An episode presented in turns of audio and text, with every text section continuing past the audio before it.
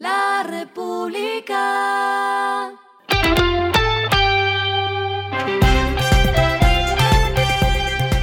Al final de la jornada, esto es lo que debes saber sobre el comportamiento de los negocios, las finanzas y la economía. Las movidas de hoy fueron.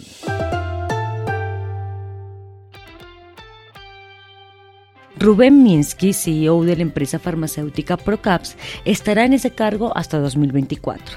Así lo anunció él mismo a través de una carta dirigida hacia los accionistas de la compañía, la cual fue publicada por Nasdaq, bolsa en la que cotiza Procaps desde 2021. El empresario pasará a ocupar el cargo de presidente ejecutivo a principios del próximo año, una posición que lo dejará encargado de iniciativas estratégicas y no del día a día de la operación.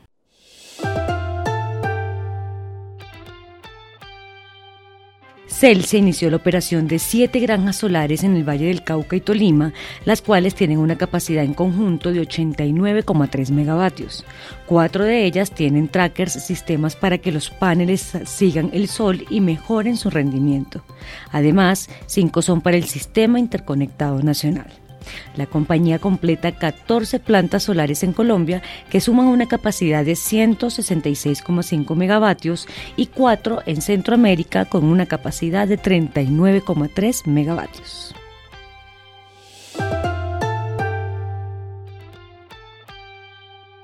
En 2023 se prevé la inauguración de dos nuevos centros comerciales, el único outlet de Bucaramanga y el Gran Manzana de Cartagena.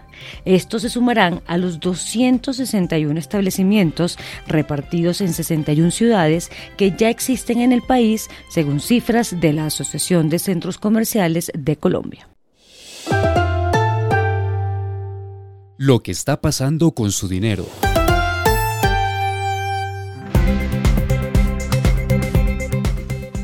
El banco Credit Financiera anunció que cambiará su nombre a Ban100 en el tercer aniversario de su operación como entidad bancaria.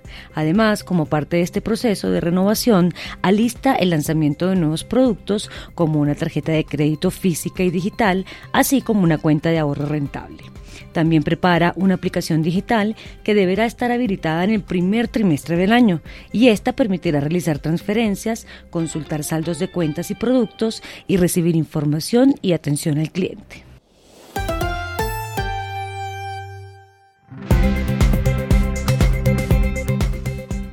Los indicadores que debe tener en cuenta. El dólar cerró estable por Next Day en 4.918,94 pesos.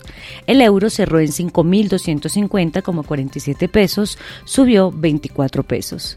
El petróleo se cotizó en 77,13 dólares el barril. La carga de café se vende a 2.160.000 pesos y en la bolsa se cotiza a 2,42 dólares. Lo clave en el día.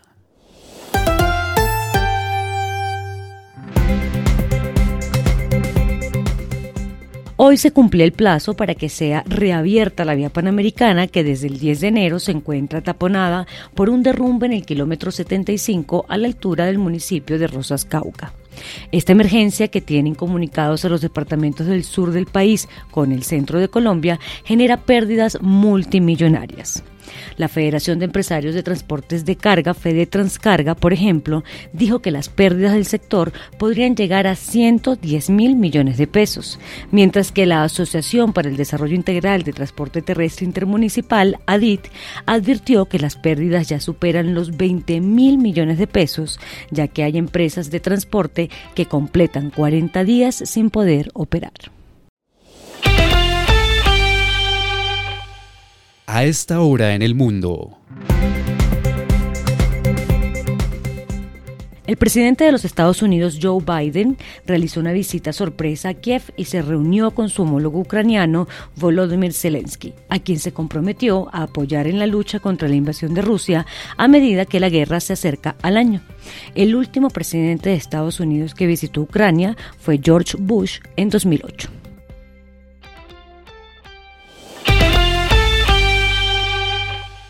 Y el respiro económico tiene que ver con este dato.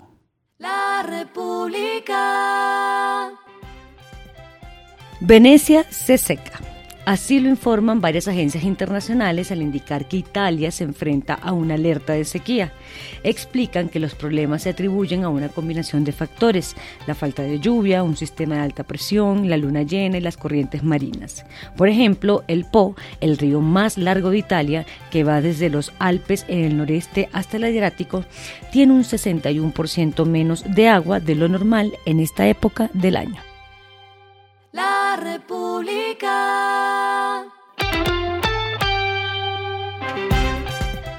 Y finalizamos con el editorial de mañana. No hay razones para esperar un dólar más barato. La devaluación del peso colombiano frente al dólar ha recobrado vitalidad en las últimas jornadas y nada se vislumbra la coyuntura que haga bajar la moneda estadounidense.